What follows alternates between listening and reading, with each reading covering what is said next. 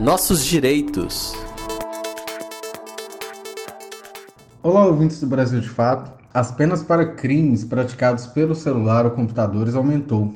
Está bastante comum a ocorrência de casos de clonagem do número do WhatsApp e situações em que uma pessoa se passa por outra pedindo dinheiro. As penas para crimes como esse e outros semelhantes eram brandas, mas agora foram aumentadas. De acordo com a nova Lei 14.555 desse ano, quem cometeu o crime de estelionato, como nos casos dos golpes do WhatsApp, estará sujeito a uma pena de 4 a 8 anos de reclusão, com o início do cumprimento da pena em regime fechado.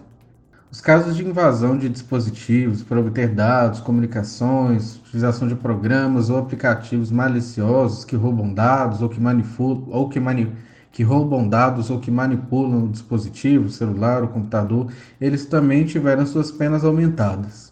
Em qualquer das situações, se você for a vítima, a primeira providência é fazer um boletim de ocorrência.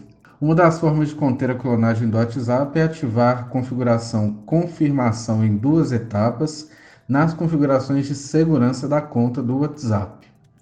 Eu sou Jonathan Hassen, advogado popular. Se você tem alguma dúvida sobre algum direito, mande para a gente. Um abraço e até a próxima.